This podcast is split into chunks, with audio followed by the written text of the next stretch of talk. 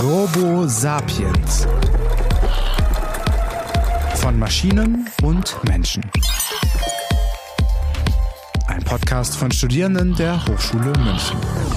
Herzlich willkommen, liebe ZuhörerInnen. Mein Name ist Benjamin. Und ich bin Patrick und wir nehmen euch heute mit auf eine Reise in die Robotik.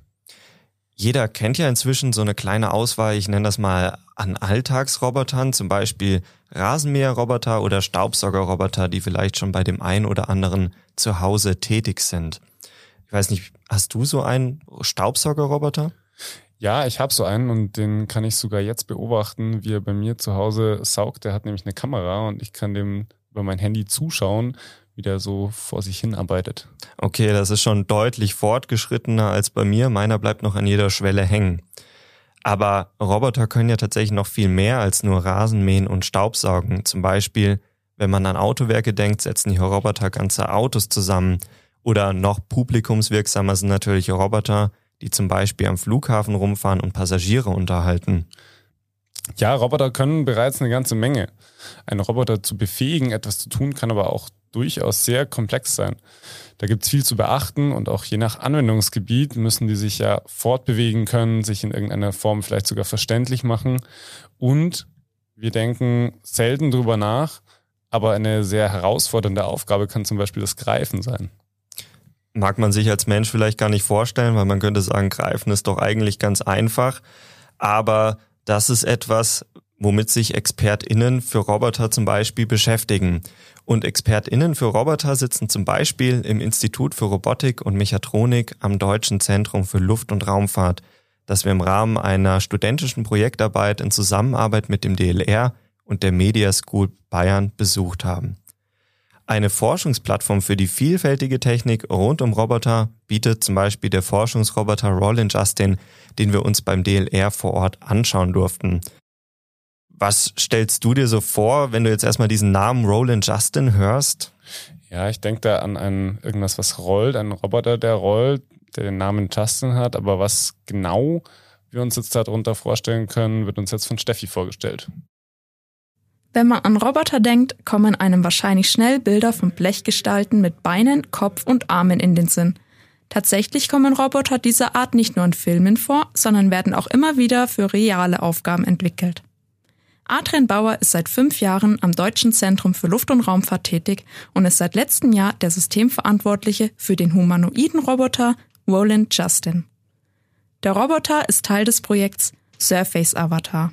Darin geht es um die Forschung an Robotern, die stellvertretend für Menschen Aufgaben auf Planetenoberflächen übernehmen sollen. Das Projekt findet unter der Leitung des DLR und in Zusammenarbeit mit der Europäischen Raumfahrtbehörde ESA statt. Und wie sieht Roland Justin nun aus?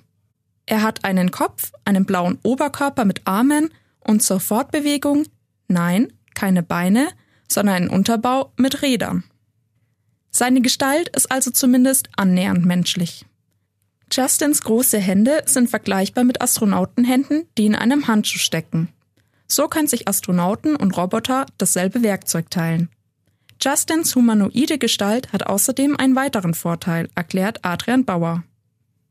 Wenn der Roboter dann auch noch zum Beispiel auf dem Mars in einer Kolonie immer noch aktiv wäre, wenn da Menschen auch sind, dann ist es natürlich auch eine psychologische Sache, ähm, ob man mit einem Roboter zusammenarbeitet, der eine menschliche Form hat oder nicht. In der Zusammenarbeit zwischen Mensch und Roboter spielt es dann auch nochmal eine große Rolle. Roland Justin selbst wird in seiner jetzigen Form wahrscheinlich aber keinen anderen Himmelskörper betreten. Bei der Forschung an und mit ihm geht es vielmehr um das Testen und Entwickeln einer effizienten Schnittstelle zwischen Astronauten und Robotern. Ziel der Forschung ist es, eine optimale Zusammenarbeit zu ermöglichen. Für die Zusammenarbeit zwischen Astronauten und Roland Justin wurde sogar ein Setting auf der ISS getestet. Dabei arbeiten die Astronauten unter anderem mit einem Laptop, auf den das Bild der Kamera des Roboters übertragen wird. Außerdem können die Astronauten so Roland Justins Tätigkeiten aus der Ich-Perspektive verfolgen. Zur Steuerung gibt es noch weitere Eingabegeräte. Mit dem Joystick können Sie zum Beispiel den Kopf des Roboters steuern, damit er hin und her schaut, oder können auch die Basis vom Roboter können mit der fahren. Und dann gibt es noch ein drittes Eingabegerät, das nennt sich Sigma. Das ist letztendlich ein Gerät, mit dem man die Hand den Endeffektor des Roboters in allen Freiheitsgraden steuern kann. Das heißt, man kann die vor, zurück, hoch, runter, links, rechts und man kann die auch beliebig drehen. Dann gibt es noch dazu einen kleinen Knopf, mit dem man die Hand auch auf und zu machen kann. Und damit können die Astronauten dann auch sehr, sehr feinfühlige Aufgaben lösen. Neben der Interaktion zwischen Robotern und Menschen ist auch die Interaktion zwischen Robotern untereinander ein zentraler Bestandteil der Forschung rund um Roland Justin. Ein Szenario einer möglichen Raumfahrtmission kann dabei das Einsammeln und Überreichen von Proben sein. Zum Beispiel, es gab so Sample Tubes, also ähm, Probecontainer, die musste Justin aufnehmen, musste damit dann zu unserem Lander fahren und musste sie da abstellen. Und nachdem er sie da abgestellt hat, kann der Lander, der hat auch wieder einen Roboterarm dran, kann dann diesen Probencontainer nehmen und kann den in einem Storage Unit, also in, in einem Abstellbereich abstellen und das ist dann gedacht für eine Sample Return Mission. Das heißt, wichtig ist, dass die Roboter miteinander schon Informationen tauschen, weil natürlich der Lander diese Aktion erst machen kann. Also er kann das Sample Tube erst greifen, nachdem Roland Justin es da abgelegt hat. Dieses Szenario stellt also eine sequenzielle Interaktion dar. Das parallele Arbeiten und die direkte Interaktion zwischen Robotern werden Teil der nächsten Forschungsschritte. Bei einer direkten Interaktion übergibt ein Roboter zum Beispiel einen Gegenstand in die Hand eines anderen Roboters. Die aktuelle Forschung arbeitet derzeit auch an Schutzfunktionen, die bei der Bedienung des Roboters unterstützen. Dabei geht es beispielsweise um den Umgang mit der Verzögerung zwischen aufgenommenem Kamerabild und empfangenem Kamerabild. Sensoren erkennen andere Objekte, wodurch Kollisionen vermieden werden können. Durch Funktionen wie diese sollen Astronauten einfach und sicher mit den Robotern arbeiten können. Auch wenn Roland Justin selbst wahrscheinlich die Erde nicht verlassen wird, die Forschung an und mit ihm kann eine wichtige Grundlage für zukünftige Mond- oder Mars-Missionen sein. Also ich finde, Roland Justin ist auf jeden Fall eine sehr spannende Plattform. Man sieht, wo die Wissenschaft jetzt schon ist und wo es vielleicht sogar in der Zukunft noch hingeht. Keine Frage. Ich bin auch gespannt, was wir noch alles von Roland Justin hören. Auch das DLR hat damit natürlich auch noch langfristige Pläne. Dazu hat Peter noch mehr erfahren können und Hintergründe für uns gesammelt. Dann lass uns doch gleich mal reinhören. 18 Jahre Entwicklung stecken im Roboter des Deutschen Zentrums für Luft- und Raumfahrt. Wie es zu dem Namen des Roboters kam, weiß am besten sein Mitschöpfer, Adrian Bauer. Er hat die Weiterentwicklung von Justin am Institut für Robotik entscheidend vorangebracht. Justin, der Name kommt tatsächlich daher, dass damals, als der Roboter gebaut wurde, er just in time für die Messe ähm, fertig wurde. Deswegen wurde er dann der Justin genannt. Der just-in-time fertiggestellte Roboter besitzt Leichtbauarme und vier Fingerhände. Der Service-Roboter ist dafür konzipiert, wissenschaftliche Erkenntnisse im Feld der Robotik zu erlangen. Aus diesem Grund wird Roland Justin sein Leben im Forschungslabor verbringen und für die Forschung weiterhin eine tragende Rolle bei der Entwicklung von weiteren Robotern spielen. Eines der Ziele von Adrian Bauer. Vor allem jetzt im Bezug auf Surface Avatar, wo wir mehrere Roboter einsetzen, äh, ist Roland Justin definitiv gedacht, um quasi die ähm, wissenschaftlichen Aufgaben eigentlich zu übernehmen. Also man kann sich vorstellen, wenn man auf dem Mond landet, wenn man auf dem Mars landet, man will zum Beispiel erstmal Sensoren ausbringen, man will wissenschaftliche Experimente machen und das sind so typische Aufgaben, die der Roland Justin übernehmen könnte. Es ist ein Ende dann auch für den Roland Justin in Sicht. Dann wird das Große eben sein, wie kriegen wir die Erkenntnis von Roland Justin auf andere Roboter. Roland Justin soll zukünftig in der Lage sein, auch sicher mit Menschen zusammenzuarbeiten. Auch um zukünftig mehrere Aufgaben zu erfüllen. Möglich wird dies durch den hohen Bewegungsspielraum des Roboters. Eine Vielzahl von Sensoren und Stereokameras sind die Grundlage dafür. Sie helfen, dass Justin immer beweglicher wird. Denn nicht nur im Weltall, sondern auch in der Pflege sind seine Fähigkeiten gefragt. Der Roboter könnte zum Beispiel in Zukunft dabei unterstützen, Patientinnen ihre Medikamente zu bringen und gleichzeitig die Umgebung zu betrachten, um unvorhersehbare Ereignisse im Blick zu behalten. Mögliche zukünftige Aufgaben könnten sein. Die gleichen Anforderungen, die wir in dem Projekt hatten, nämlich es soll intuitiv bedienbar sein, der Roboter. Die Astronauten sollen sich nicht durch seitenweise äh, Dokumentation kämpfen müssen, bevor sie mit dem Roboter überhaupt arbeiten können. Dann haben wir gesagt, das Gleiche haben wir zum Beispiel auch im, im Pflegealltag. Also wir könnten die Roboter als Unterstützung für Menschen, die gepflegt werden, einsetzen. Und ähm, auch da eben muss intuitiv bedienbar sein, muss vielleicht auch aus der Ferne bedienbar sein, falls es mal einen Notfall gibt. Roboter werden in verschiedenen Bereichen zukünftig ein fester Bestandteil unseres Alltags sein. Wie lange dies noch dauert, wie alltagstauglich und wie sicher diese sein werden, kann jetzt noch kaum jemand mit Sicherheit sagen. Auch weil die Prototypen aktuell die Labore noch nicht verlassen können. Mit Roland Justin gibt es aber bereits eine solide Grundlage für weitere Forschungen im Bereich Robotik. Eine der wichtigsten Herausforderungen in Richtung Alltagspraxis ist die Fähigkeit des Roboters, auf Unvorhersehbares reagieren zu können, erklärt Adrian Bauer. Wenn es darum geht, ähm, was ich, wohin ich mit dem Roboter kommen wollen würde, dann ähm, ist für mich noch sehr spannend wirklich diese Langzeitautonomie. Also im Moment haben wir vor allem die Supervised Autonomie, da gibt es immer relativ kleinteilige Aufgaben für den Roboter vor, die er dann löst.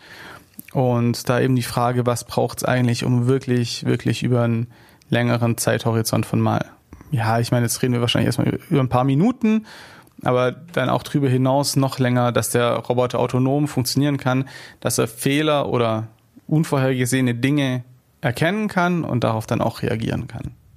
Roland Justin steht somit erst am Anfang seiner Reise. Selbst wenn er so schnell keine fremden Welten entdecken wird, werden die Erkenntnisse für die nachfolgende Generation an Robotern die Grundlage schaffen. Ihre Fähigkeiten können in verschiedenen kleinteiligen Aufgaben gefragt sein. Vor allem dort, wo Genauigkeit und Zuverlässigkeit gefordert sind. Von einem schlanken, großgewachsenen Roboter. Das klingt ja schon mal sehr vielversprechend.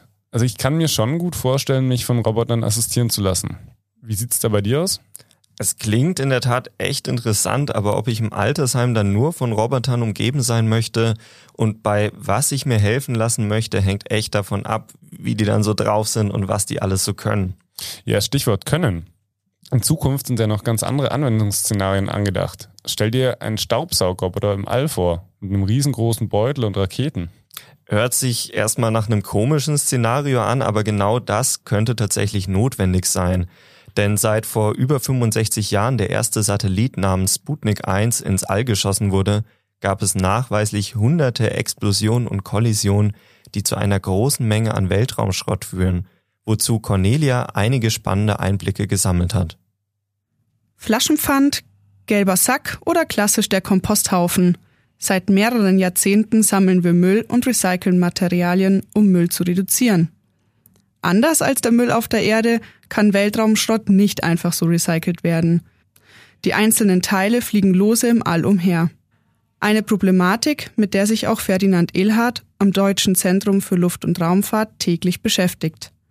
Er ist Doktorand am Institut für Robotik und Mechatronik und Teil des Forschungsteams, das einen Roboterarm für den Weltall entwickelt. Wir haben jetzt circa 6.000, 7.000 Satelliten schon äh, im erdnahen Orbit. Und äh, das Problem dabei ist, es wird einfach eng irgendwann. In den nächsten äh, zehn Jahren schätzt man, dass es ungefähr 50.000 Satelliten dann werden. Ne? Und dann kann man sich schon überlegen, dass es eng wird. Und da muss man natürlich überlegen, wie geht man damit um, wie geht man mit defekten Satelliten um. Und ein sehr, sehr großes Problem ist dann tatsächlich der Weltraumschrott. Also das heißt, Satelliten, die defekt sind oder vielleicht sich schon irgendwie aufgelöst haben durch eine Kollision, durch irgendetwas anderes. Das heißt, viele kleine Teile, die im Orbit herumdüsen und eben die Gefahr haben, dass sie andere Satelliten kaputt machen und dadurch noch mehr Weltraumschrott erzeugen. Ne? Die Lösung liegt eigentlich auf der Hand. Man müsste defekte Satelliten nur reparieren, um ihre Lebensdauer zu verlängern. Schon gäbe es weniger Weltraumschrott. Doch so einfach ist es in der Realität leider nicht denn zum jetzigen Zeitpunkt muss noch immer ein Mensch zum Satelliten geschickt werden, um diesen zu reparieren. Das ist allerdings sehr aufwendig, teuer und natürlich auch gefährlich. Die Idee ist daher, zukünftig einen Roboter ins All zu schicken, der dann den defekten Satelliten repariert. Der CISA-Arm ist ja ein Roboterarm, eben hier am Institut für Robotik und Mechatronik entwickelt. Und der Roboterarm ist einerseits eben in der Lage, Weltraum zu überleben, ne? also eben Vakuum, Strahlung und vor allen Dingen auch den Raketenstart. Und auf der anderen Seite haben wir die gesamte Erfahrung, die wir eben in den ganzen Jahrzehnten hier im Institut gesammelt haben mit Roboterarmen, in diesen Roboterarm äh, eingepackt. Wie so ein Reparaturverfahren aussehen könnte, kann man sich so vorstellen, erstmal muss man an den kaputten Satelliten rankommen.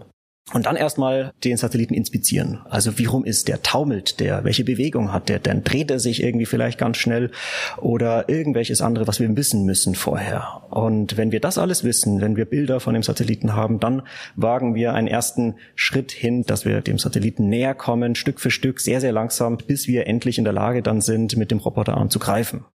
Wenn Caesar den Satelliten gegriffen und an seinem Satelliten befestigt hat, kann er mit der Inspektion und Reparatur des defekten Satelliten beginnen. Ein positiver Nebeneffekt, es ist nachhaltiger, wenn man einen Roboterarm ins All schickt, denn dieser kann mehrere Satelliten nacheinander reparieren und es muss nicht jedes Mal ein Astronaut hochfliegen. Aktuell befindet sich CISA noch in einer Testphase und wird noch nicht für Missionen eingesetzt. Bis der Weltraumroboter zum ersten Mal ins All geschickt wird, werden aber auch noch einige Jahre vergehen. Als Teil des EU-Projekts EROS arbeitet das DLR mit über 20 europäischen Partnern zusammen, um den SISA vollumfassend zu entwickeln. Dabei stehen die Wissenschaftler immer wieder vor neuen Herausforderungen, wie Ferdinand Ilhardt erzählt. So wurde SISA gezielt für das Weltall gebaut. Das führt dazu, dass der Roboterarm sein Eigengewicht auf der Erde aber nicht ohne Hilfe selbst tragen kann. Wir müssen ihn aber trotzdem bewegen, wir müssen ihn ja testen. Und deswegen haben wir ein innovatives Seilsystem entwickelt. Letztendlich ist es auch ein Seilroboter, wie man es vielleicht von Fußball- oder Footballstadien kennt, wo die Kamera befestigt ist. Und sowas in der Art haben wir bei uns im Labor aufgebaut und dort verbinden wir dieses System mit dem Weltraumroboter. Und mit diesem System ziehen wir den Roboterarm immer ein bisschen nach oben, um eben das Gewicht etwas auszugleichen. Dieses Seilsystem haben Ferdinand Ehlhardt und sein Forschungsteam gemeinsam mit den Studierenden der Universität Duisburg-Essen entwickelt und damit einen entscheidenden Durchbruch erlangt. Bis der Weltraumroboter SISA tatsächlich produziert werden kann, müssen die Wissenschaftler allerdings noch viel Forschung in den Roboterarm stecken. Ferdinand Ehlhardt freut sich aber bereits jetzt auf den Moment, wenn SISA zu seiner ersten Weltallmission aufbricht. Es ist ein unglaubliches Gefühl, glaube ich zumindest, tatsächlich Sachen zu bauen, die dann am Ende wirklich im Weltraum sind, an einer Stelle, wo noch kein Mensch war, das ist, das ist, glaube ich, schon eine Faszination, die ich habe und die, glaube ich, viele meiner Kollegen auch haben. Einen Reparaturservice, wie wir ihn aktuell zum Beispiel für Autos oder Smartphones kennen, könnte es also in den nächsten Jahren auch für die Satelliten im All geben. Wir nehmen also mit, nicht nur in unserem Wohnzimmer müssen wir saugen, sondern vielleicht auch zukünftig in unserem Sonnensystem. Ja, genau so wird das wohl kommen, ob wir wollen oder nicht. Bevor es aber soweit kommt, gibt es denn auch Forschung zu konkreten Einsätzen, die auch zeitnah Realität werden können? Ja, klar. Auch damit forscht man am DLR. Konkret werden Roboter entwickelt, die uns zum Beispiel bei Haushaltsarbeiten wie kleineren Reparaturen helfen können. Klingt noch nicht so spannend, das wird's aber, wenn es zum Beispiel um den Einsatz in der Pflege geht.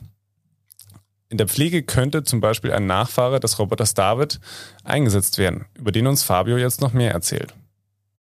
Es ist eine Welt, die wir sonst eigentlich nur aus Science-Fiction-Filmen und futuristischen Romanen kennen.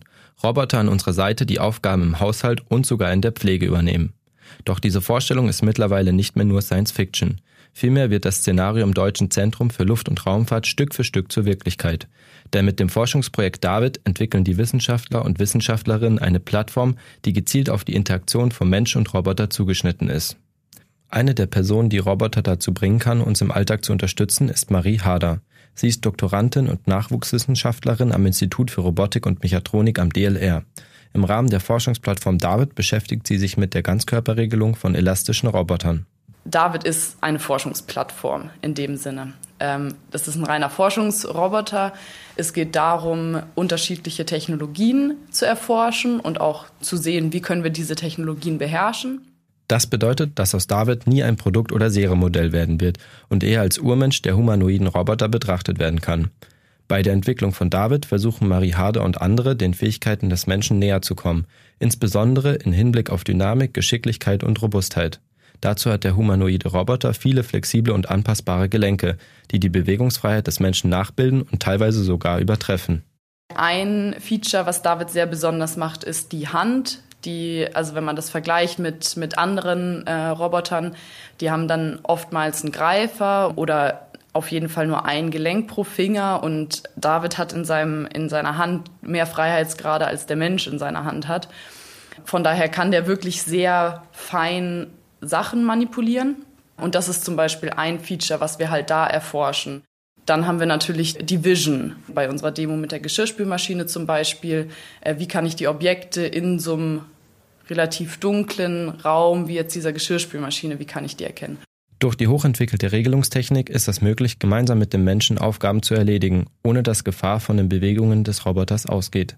Im Falle einer Berührung mit einem Menschen kann der Roboter intelligent auf zum Beispiel einen Stoß reagieren. Dabei wird verhindert, dass der Mensch durch die Kraft des Roboters verletzt wird. Auch am Roboter können so Schäden verhindert werden. Diese Fähigkeit unterscheidet David von einem Industrieroboter, denn diese sind nicht für die Interaktion mit einem Menschen konzipiert. Das macht David zu einem hervorragenden Roboter, um hilfebedürftige Menschen zu pflegen oder um Arbeit im Haushalt abzunehmen. Das Hauptmerkmal von David ist, dass wir Aktoren haben mit variablen Steifigkeiten. Also wir haben wirklich mechanische Federn in jedem Gelenk, was einfach die Regelungstechnik anspruchsvoll macht, aber was uns gerade, wenn wir daran denken, dass dann die Roboter irgendwann wirklich im Haushalt sind, wo halt alles passieren kann, es können Stöße auf den Roboter kommen, geben uns eben diese Federn in den Gelenken eine sehr hohe Robustheit gegen äußere Impacts. Bei David gibt es unterschiedliche Ansätze in der Regelungstechnik. Beispielsweise wird im Hals ein sogenanntes elastisches Kontinuum verwendet, das den Einsatz von Machine Learning erfordert, um menschliche Bewegungsabläufe nachzubilden. So ist es möglich, dass David sich geschmeidiger und menschenähnlicher bewegen kann. Langfristig ermöglicht David die Entwicklung von humanoiden Robotern, die der Gesellschaft einen echten Mehrwert bieten können. Ziel ist es, dass sie sich noch näher an die Fähigkeiten und Bedürfnisse des Menschen anpassen. Die Hoffnungen sind groß, dadurch Arbeit und Kosten sparen zu können, mit Fähigkeiten, die weit über die eines Staubsaugerroboters hinausgehen. Jedoch, wie die Forschung an David zeigt, wird es noch dauern, bis humanoide Roboter für den Konsumerbereich zugänglich sind und uns dann endlich die langweiligen Aufgaben im Haushalt abgenommen werden. Für mich hört sich so an, als ob diese Roboter leichter zu realisieren sind und den Leuten erstmal ganz konkret Hilfestellung geben können. Ein anderes großes Thema betrifft nämlich die Operationssäle. Hier wird eifrig an Robotern gearbeitet, die Millimeter genau arbeiten können. Diese Entwicklung setzte bereits vor über 20 Jahren ein und steht nun mit der Einführung von KI vor einem Umbruch. Ja, hören wir mal rein, was Wolfgang für uns da recherchiert hat. Wie aus einem Science-Fiction-Film. Ein Patient liegt auf dem Operationstisch. Die Narkose wirkt perfekt. Anstatt eines erfahrenen Chirurgen beugt sich ein Roboter über den Patienten. Die hochmodernen Arme des Roboters bewegen sich durch die Luft, während sie Operationsinstrumente präzise in den Körper des Patienten einführen. Der Roboter führt die Operation selbstständig durch. Er schneidet, repariert und näht, als wäre er ein Teil des medizinischen Teams. Mit möglichen Szenarien wie diesen beschäftigt sich unter anderem Katharina Hagmann vom Deutschen Zentrum für Luft- und Raumfahrt. Sie arbeitet als Doktorandin am Institut für Robotik und Mechatronik im Bereich der Chirurgierobotik. Noch sieht die Realität in diesem Bereich jedoch etwas anders aus. Das, was jetzt gerade im, im OP ist, ist ein Telemanipulationssystem. Also im Endeffekt, der Chirurg macht eine ähm, Bewegung am Eingabegerät und der Roboter macht ganz genau diese Bewegung im Körper vom Patienten. Das ist auf dem Markt und das ist so zugelassen. Telemanipulation beschreibt die Möglichkeit, dass der Chirurg nicht direkt am OP-Tisch stehen muss, sondern örtlich getrennt operieren könnte. Doch dieser Schritt wird aktuell noch nicht gewagt und auch die zukünftigen Projekte bleiben eher zurückhaltend mit dem technisch Machbaren. Auch der Chirurg wird trotz Telemanipulation eine Operation immer am OP-Tisch durchführen, wenn auch mit Hilfe von Robotern. Der Chirurg steht am OP-Tisch wird trotzdem von dem Roboter unterstützt. Und das ist eben unser neues Projekt. Die Entwicklung von automatisierten Operationen durch Roboter bleibt somit auch noch in naher Zukunft nur eine Vision. Doch in einem Punkt ist sich Katharina Hagmann aber sicher, die Chirurgie wird in Zukunft immer technisch komplexer und in kleinen Schritten auch autonomer. In der Chirurgierobotik würde ich mir wünschen, dass einzelne kleine, oder in der, in der Laparoskopie, dass einzelne kleine Schritte vielleicht auch schon autonom durchgeführt werden können. Laut Hagmann wird die technische Unterstützung der Chirurgen in Zukunft wohl aus den Operationszellen nicht mehr wegzudenken sein. Gleichzeitig ist sie sich aber sicher, dass Roboter niemals die Rolle des Assistenten überschreiten werden. Diese Maschinen würden zweifellos die Arbeit der Ärzte erleichtern und präziser gestalten, aber der Chirurg selbst wird auch in Zukunft im Operationssaal immer unverzichtbar bleiben. Die Frage ist jetzt, ist es technisch möglich? Vermutlich. Irgendwann wird es technisch möglich sein. Die Frage ist, will das ein Patient? Würde sich ein Patient da wirklich hinlegen? Und die dritte Frage ist dann ja, wer verantwortet das Ganze? Also eben die ethische Frage ist überhaupt nicht geklärt. Ob sich der Science-Fiction-Gedanke in Zukunft realisieren lässt, hängt von rechtlichen, ethischen und technischen Fragen ab. Diese offenen Fragen müssen erst vollständig geklärt werden, bis die Vision wahr werden könnte. Doch bis dahin ist noch ein weiter Weg. Die Expertin ist vorsichtig skeptisch. Also ich glaube, dass ein Roboter eine OP von vorne bis hinten komplett autonom durchführt. Davon sind wir einfach noch recht weit weg. Zu viele Hürden auch zu viele noch ungeklärte ethische Fragen. Deswegen würde sich Katharina Hagmann selbst lieber nicht von einem Roboter operieren lassen. Tendenziell wahrscheinlich äh, sind wahrscheinlich die, die so ein System entwickelt haben, erstmal die, die den größten Bogen drumherum machen. Weil, also, also von dem her wahrscheinlich die plakative Antwort nein. Ja, im Endeffekt weiß man halt, wo es krachen kann. In einer Welt mit künstlicher Intelligenz in den unterschiedlichsten Bereichen und autonomen Fahren wirft nicht nur die Robotik ethische Fragen auf. Viele der neuen Technologien erreichen Grenzen, die technisch nicht mehr beantwortet werden können. Bisweilen überholen die technischen Antworten sogar die Fragestellungen der Ethik. Um auch in Zukunft weiterhin nicht stehen zu bleiben, müssen Technik und Ethik Hand in Hand gehen. Jetzt muss sich die Gesellschaft klar werden, wie sie mit neuen ethischen Fragestellungen umgehen möchte. Wow, ja, es war wirklich spannend, was wir jetzt alles gehört haben. Ja, geht mir auch so. Also definitiv eine Menge, was es da zum Lernen gibt. Ja, neben technischen Herausforderungen gibt es auch noch eine Menge andere Herausforderungen bei der Entwicklung von Robotern. Ich fand es jedenfalls sehr spannend, wie vielfältig die Herangehensweisen und auch die Lösungsvorschläge sind. Ja, definitiv ein Thema, das zweifellos unsere Welt verändert. Ein bisschen in die Zukunft gesponnen mal fallen noch ganz andere Einsatzgebiete ein, wie Bildung, wo Roboter nicht nur Lehrpläne erstellen, sondern auch zum Beispiel ganze Unterrichtseinheiten halten können. Es lohnt also hier am Ball zu bleiben und zu verfolgen, was in der Welt der Robotik passiert. Genau. Danke, dass ihr zugehört habt und mit uns diese Entdeckungsreise in die Welt der Robotik unternommen habt. Bis dahin sind wir neugierig auf die Veränderungen, die in der Zukunft die Robotik mit sich bringen wird.